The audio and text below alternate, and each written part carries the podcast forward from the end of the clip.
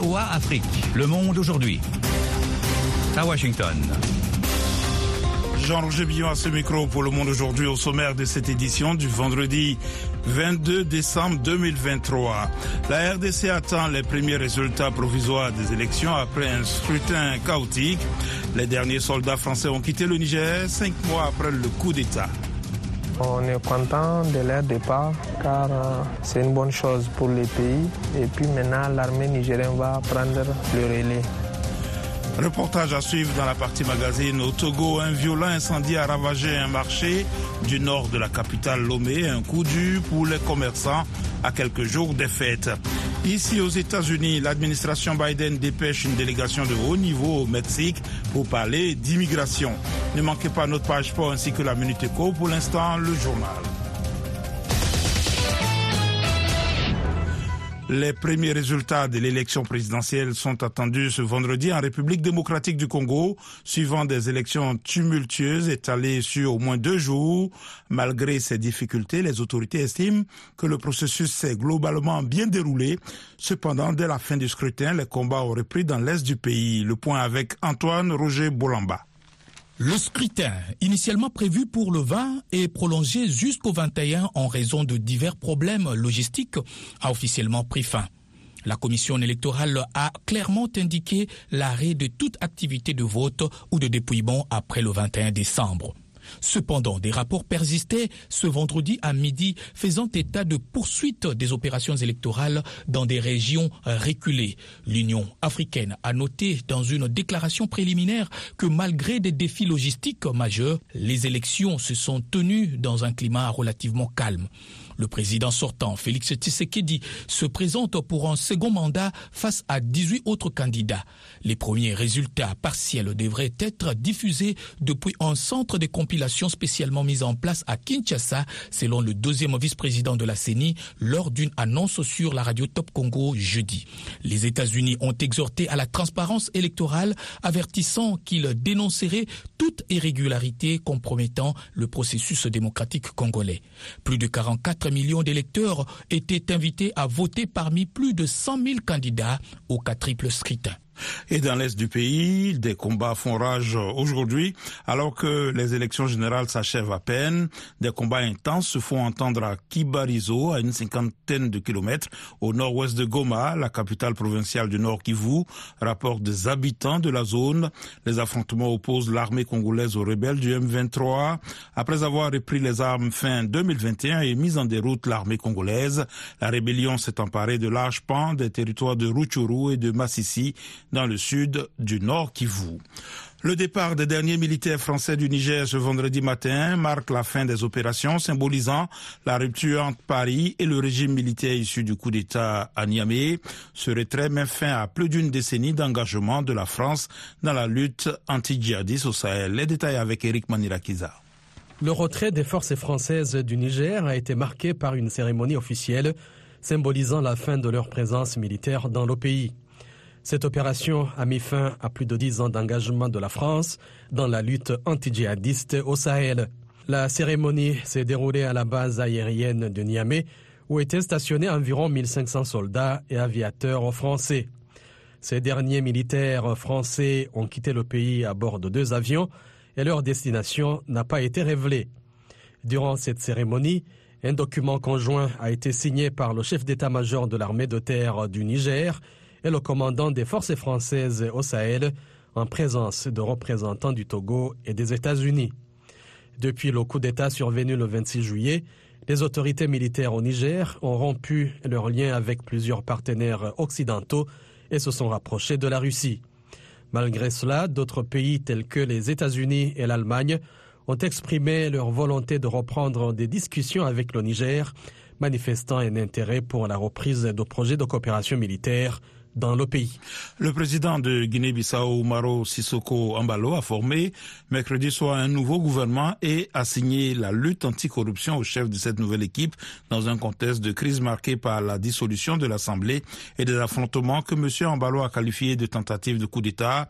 Le nouveau gouvernement comprend 33 membres formés de 24 ministres et 9 secrétaires d'État issus du camp du président Ambalo, la coalition d'opposition PAITERA Ranka et de partis minoritaires. Le nouveau Premier ministre Rui Duarte Barros a remplacé Geraldo Joao Martins qui a été évincé mercredi, huit jours après avoir été reconduit à la tête du gouvernement. Le congrès du Parti démocratique de Côte d'Ivoire, PDCI, d'abord suspendu par la justice, se tient ce vendredi dans la capitale Yamoussoukro, objectif de la principale formation d'opposition, élire un nouveau chef pour tenter de revenir au pouvoir. Lors de la présidentielle de 2025, deux candidats sont en liste, le banquier ivoiro-français Tijan Thiam et le maire de la commune abidjanaise de Cocody, Jean-Marc Tiassé. Quelle que soit l'issue du scrutin, le PDCI va rajeunir son leadership avec ce congrès. Tijan Thiam et Jean-Marc Tiassé ont respectivement 61 et 62 ans, ce qui est considéré comme jeune pour exercer de hautes fonctions politiques en Côte d'Ivoire. Au Togo, un incendie a ravagé le marché euh, l'un des plus importants de la capitale dans la nuit d'hier. D'importants dégâts matériels ont été enregistrés. Un coup dur pour les commerçants qui viennent de renforcer l'approvisionnement de leurs magasins et étalages pour cette période de fête de fin d'année. La gendarmerie a ouvert une enquête de Lomé, la correspondance de Kossi Wosso. Déclaré aux environs de 22 heures, l'incendie a duré toute la nuit et a consumé la majeure partie du marché situé au centre du Grand Lomé. Les sapeurs-pompiers n'ont eu raison des flammes qu'au petit matin de ce vendredi avec l'aide des populations des quartiers riverains. Chez les commerçants du marché d'Aguanivé qui viennent de faire des provisions en cette période de fête de fin d'année, c'est la tristesse, la désolation et la colère. Plusieurs d'entre eux témoignent avoir perdu des dizaines de millions dans l'incendie Cependant, aucune perte en vie humaine n'est signalée. Dans un communiqué rendu public, le gouvernement a présenté sa compassion aux tenants des commerces victimes de cet événement malheureux dont l'origine est pour le moment inconnue. L'incendie de ce marché, très fréquenté par les populations de la capitale togolaise, intervient dix ans après celui du grand marché de Lomé, le plus grand centre commercial du pays qui attend toujours d'être reconstruit. Kossi Lomé pour VOA Afrique. En Afrique du Sud, deux foyers d'incendie faisaient rage ce vendredi aux environs du Cap, ayant déjà forcé l'évacuation de 300 personnes et ravagé plus de 1150 hectares. Depuis mardi, l'accès au Cap de Bonne-Espérance, à la pointe sud du continent, a été fermé ce matin, a annoncé l'organisme qui gère les parcs nationaux. Des vents violents continuent de faire progresser les flammes, mais aucune maison n'est menacée actuellement, a rassuré Charlotte Powell, porte-parole de la ville. VOA Afrique à Washington. Vous êtes à l'écoute du monde aujourd'hui. Après des négociations acharnées, le Conseil de sécurité de l'ONU a exigé aujourd'hui l'acheminement à grande échelle de l'aide humanitaire à Gaza sans appeler à un cessez-le-feu dont ne voulaient pas les Américains. La résolution adoptée par 13 voix pour, aucune contre et deux abstentions, États-Unis et Russie, exige de toutes les parties qu'elles autorisent et facilitent l'acheminement immédiat, sûr et sans entrave d'une aide humanitaire à grande échelle à Gaza et demande de prendre de toute urgence des mesures à cet égard pour créer les conditions du une cessation durable des hostilités. Le texte exige également l'utilisation de l'ensemble des voies d'accès et de circulation disponibles dans toute la bande de Gaza pour l'acheminement de carburant, de nourriture et de matériel médical dans tout le territoire. L'immigration au centre des débats ici aux États-Unis, des responsables américains de haut niveau se rendront prochainement au Mexique pour discuter du sujet. C'est ce qu'a indiqué aujourd'hui la Maison-Blanche après un appel téléphonique entre le président Joe Biden et son homologue mexicain Andrés Manuel López Obrador, Abdurrahmandia. Les deux dirigeants ont échangé jeudi sur leurs actions visant à gérer les flux migratoires sans précédent sur le continent américain au moment où les autorités de deux États frontaliers, le Texas et l'Arizona, ont elles-mêmes pris des mesures inédites à la place du gouvernement fédéral qu'elles accusent d'inaction. Ils ont convenu de la nécessité de mesures supplémentaires en urgence pour permettre la réouverture de points d'entrée cruciaux sur la frontière commune, précise le communiqué de la Maison-Blanche. La police aux frontières fait état ces dernières semaines de quelques 10 000 passages chaque jour, un record. L'envoi de cette délégation intervient aussi au moment où les parlementaires discutent à Washington d'un accord sur l'immigration, condition posée par les républicains pour donner leur accord à une nouvelle enveloppe financière pour aider l'Ukraine dans sa guerre face à la Russie. Le sujet de l'immigration occupe de plus en plus une place importante dans les discours des candidats à la présidentielle de 2024. Voilà pour le journal, vous suivez VOA Afrique. À présent, la Minute Éco avec Nathalie Barge. Le Bénin enregistre une baisse de revenus portuaires. L'oléoduc reliant le sud-est du Niger à la côte béninoise, censé permettre la commercialisation du brut nigérien sur le marché international, est un sujet de préoccupation pour les deux pays. Le Niger attend une augmentation de ses recettes pétrolières et le Bénin la perception de droits de transit. Le 10 décembre, la CDAO a ouvert la voie à un allègement des sanctions à l'encontre du Niger. Lors d'une visite de travail hier à Tunis, le chef de la diplomatie russe, Sergei Lavrov, a déclaré que la Russie est prête à fournir davantage de céréales à la Tunisie. Après quatre ans de stress hydrique, le pays doit importer la totalité de ses besoins en blé et orge. Il manque de liquidités pour financer ces importations, ce qui entraîne des pénuries de farine. Tunis a dit vouloir renforcer la coopération avec Moscou, également dans les domaines de l'énergie, du tourisme et de la science. Le Maroc se dirige vers sa sixième année consécutive de sécheresse, a indiqué le ministre de l'Équipement et de l'Eau, Nizar Baraka. Les réservoirs ne sont remplis qu'à 23%. Face au stress hydrique, les autorités prévoient de construire cette nouvelle station de dessalement d'une capacité de 143 millions de mètres cubes par an d'ici fin 2027. Selon des données officielles, le pays possède déjà 12 stations de dessalement d'une capacité de plus de 179 millions de mètres cubes annuel.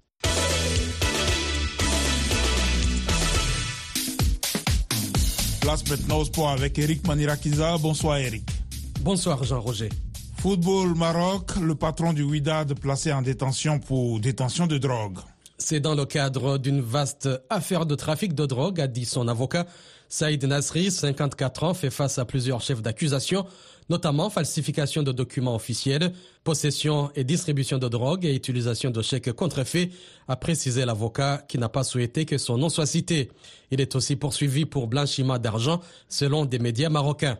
L'enquête implique au total 25 prévenus, dont 21 sont actuellement en détention. Le Wydad, qui a remporté à trois reprises la Ligue des champions de la CAF, est l'un des clubs marocains les plus titrés. En Angleterre, Arteta espère qu'Arsenal va mettre fin à 11 ans de disette à Anfield Road. Qu'Arsenal gagne enfin à Anfield Road, c'est le souhait le plus cher de Mikel Arteta, l'entraîneur des Gunners, à la veille du match au sommet de la Première Ligue qui verra Liverpool deuxième accueillir dans son entre les Londoniens, leader demain samedi à 18h temps universel.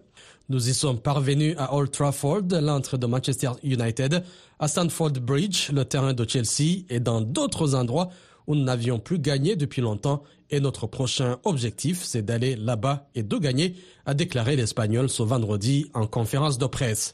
L'ancien milieu de terrain était de l'équipe d'Arsenal lors du dernier succès des Gunners à Anfield Road contre les Reds, 2 buts à 0 en septembre 2012. La saison dernière, Arsenal était passé tout près de l'exploit à Anfield. Après avoir mené 2-0, les Londoniens s'étaient fait rejoindre. De son côté, l'entraîneur de Liverpool réclame un soutien actif des tribunes pour la réception du leader Arsenal. Il s'est plaint cette semaine de l'ambiance d'Anfield contre West Ham en Coupe de la Ligue.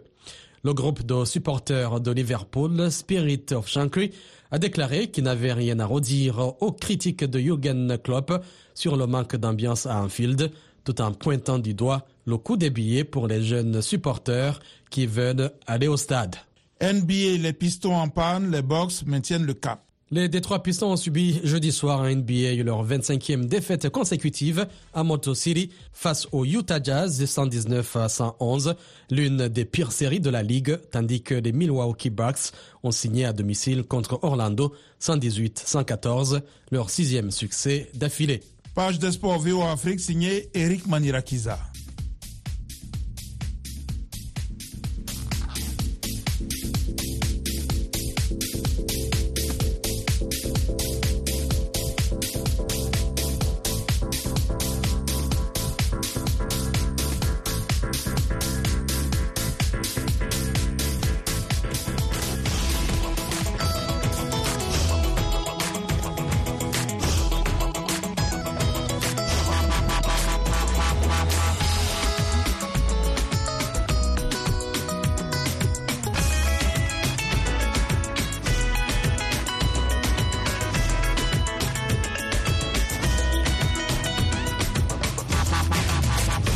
Le Monde aujourd'hui, VOA Afrique. Vous êtes à l'écoute du Monde aujourd'hui sur VOA Afrique. Jean-Roger Billon de retour avec vous pour les dossiers du jour.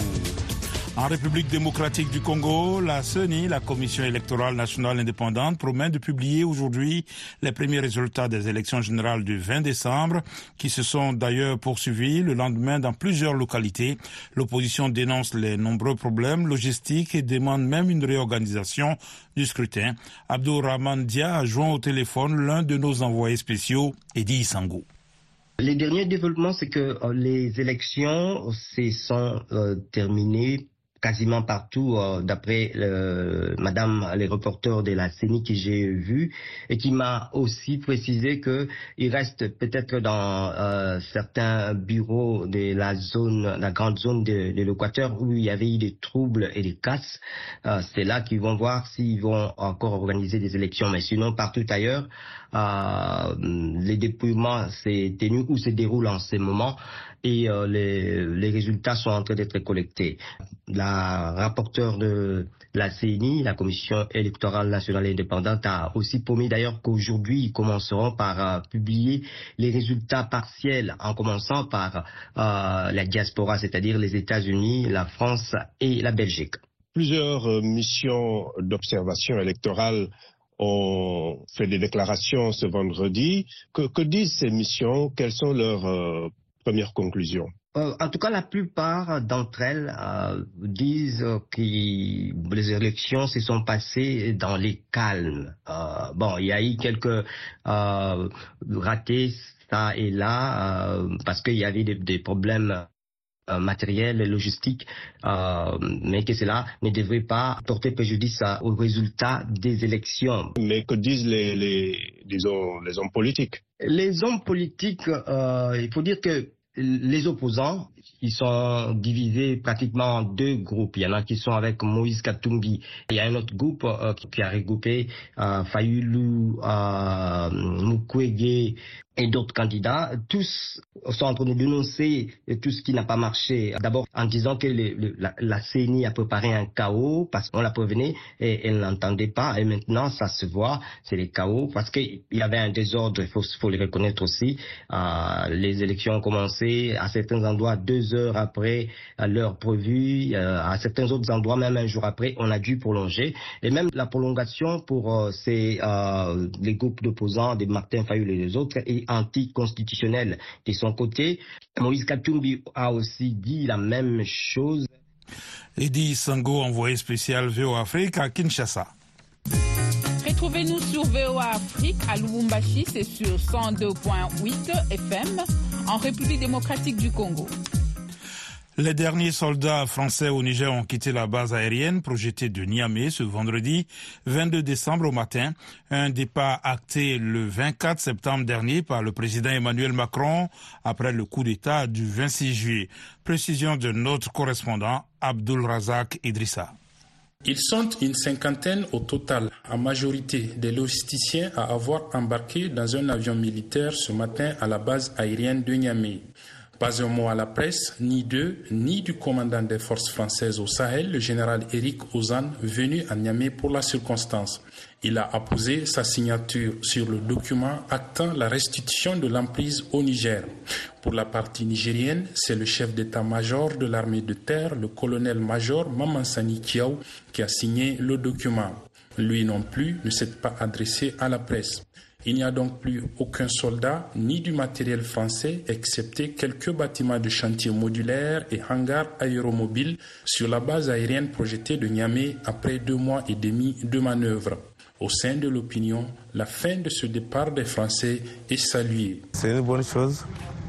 Et ça veut dire que la lutte a abouti au départ français. Donc euh, maintenant, on va encore chercher des partenaires fiables et pour renforcer notre, nos capacités en renseignement et en matériel quoi, avec les partenaires. On est content de leur départ car euh, c'est une bonne chose pour les pays et puis maintenant l'armée nigérienne va prendre le relais. Je suis très ému de leur départ et je le pense aussi pour les autres Nigériens car euh, leur présence ici nous a beaucoup embrouillés. Leur départ aussi est une libération pour nous. Parce que car longtemps ils sont là, piller nos ressources. Trop c'est trop. Aujourd'hui, ça suffit. Nous les Nigériens, nous avons pris tout notre destin en main. Le combat était rude, il était acharné, parce que euh, il était permanent, compte tenu donc de la situation, compte tenu du comportement du président français, on n'a pas besoin. S'ils ont fait des accords, ils ont fait des accords, ce n'est pas entre l'État français et l'État du Niger, ils l'ont fait euh, entre des personnes. Ils vont voir si on va mourir. Dans tous les cas, ce n'est pas eux qui nous soutiennent, qui nous supportent. C'est même au contraire, c'est par rapport, ils sont là par rapport à leur intérêt. Le divorce entre Paris et les nouvelles autorités nigériennes est ainsi consommé, ce d'autant plus que la France a décidé de fermer pour une durée indéterminée son ambassade à Niamey où elle n'est plus en capacité de fonctionner normalement selon des sources. Razak Idrissa à Niamey pour VOA Afrique. Vous êtes bien sur VOA Afrique, à Niamey au Niger sur le 102.5 FM 24 h sur 24. Le Burkina Faso vient d'adopter le tissu traditionnel Faso d'Anfani comme la tenue scolaire au moment où l'industrie burkinabé du textile connaît un boom. Mais des opérateurs locaux montrent du doigt les produits contrefaits qui inondent les marchés du pays et qui viennent notamment de la Chine, selon eux. Reportage à Bobo Dulasso d'Alidou Ouedraogo.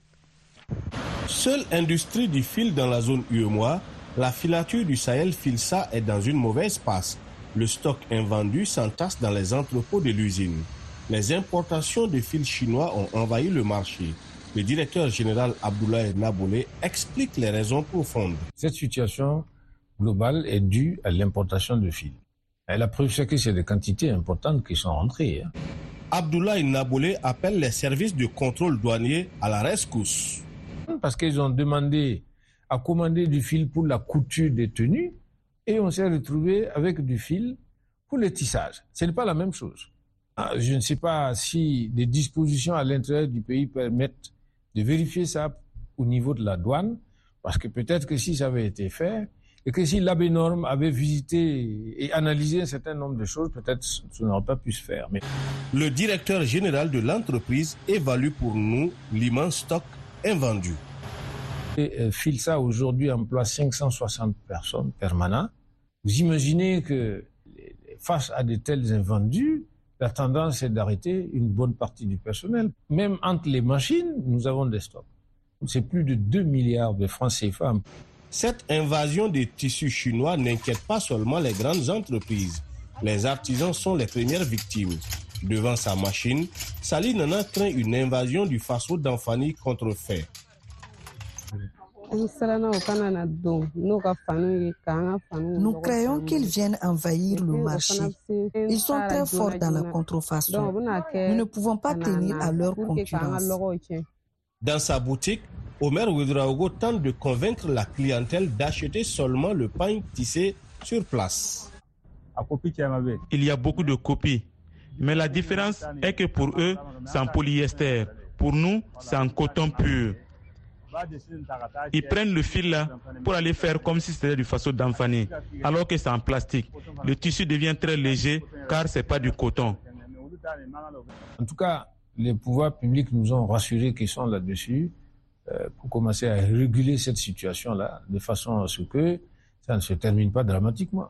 Hein, on en a déjà pas mal de sociétés qui le paillasson. Le coco d'Onda est un autre pain qui avait commencé à connaître des versions importées. Il a fallu l'opposition des organisations de la société civile pour stopper l'hémorragie. Pour l'agence burkinabé de la normalisation, ce ne sont pas les textes et les lois protégeant les produits locaux qui manquent, mais leur application. Ouedraogo, Bobo Tulasso VOA Afrique. Washington, la voix de l'Amérique, vous êtes à l'écoute du monde aujourd'hui. Retrouvez-nous aussi sur Internet, Facebook et sur votre portable. En Côte d'Ivoire, la toute première maison de retraite du pays a ouvert ses portes il y a trois mois. L'établissement privé ne compte pour l'heure aucun résident dans un pays où l'accompagnement des personnes âgées se fait traditionnellement dans les familles. Ginny Niwa nous en dit plus. Située dans la banlieue d'Abidjan, à Bingerville, cette maison rénovée et spacieuse, équipée de sept lits adaptés et d'un personnel formé à la gériatrie, attend toujours ses futurs locataires. Nina Zugo est la fondatrice de la maison de retraite. Ce qui empêche euh, les parents, les personnes qui nous appellent de, de venir à la maison de repos, c'est la peur du jugement. Ils ont peur des regards des autres. Qu'est-ce que mes amis diront? Qu'est-ce que la famille va penser? En fait, c'est un peu ça le problème. Une solidarité mécanique, selon Arnaud Dayoro, sociologue et spécialiste du vieillissement, dans un pays où, comme ailleurs en Afrique, le respect des aînés est une base fondamentale des relations sociales. Durant leur parcours de vie, durant leur parcours professionnel, euh, ils n'ont pas toujours vécu éloignés des membres de la famille. Donc euh, aujourd'hui, à un moment où ils ont beaucoup plus besoin des membres de leur famille, leur demander de se retirer, d'aller plus loin, paraît pour eux quelque chose de nouveau et difficile. À Atekoubé, un quartier populaire de l'ouest d'Abidjan, deux colocataires retraités, assis à l'ombre d'un arbre, discutent de leur vieillesse dans leur cour ensoleillée. Atakwame est l'une d'elles, elle a 79 ans. Quand tu as fait les enfants là, il doit te regarder. Jusqu'à le jour où tu vas partir là. La fille d'Atakwame, Emma Kofi, s'occupe quotidiennement des deux vieilles dames depuis huit mois. C'est fatigant. Parfois même, nous t'énerve. Parfois, quand elle fait, je la laisse dans la maison, je dis, je suis fatiguée.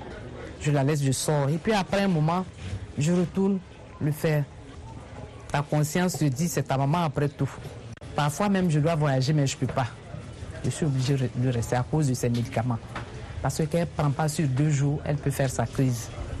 Donc je me prive de beaucoup de choses à cause d'elle. Mais la cohabitation fonctionne pour Henriette Bian, 74 ans.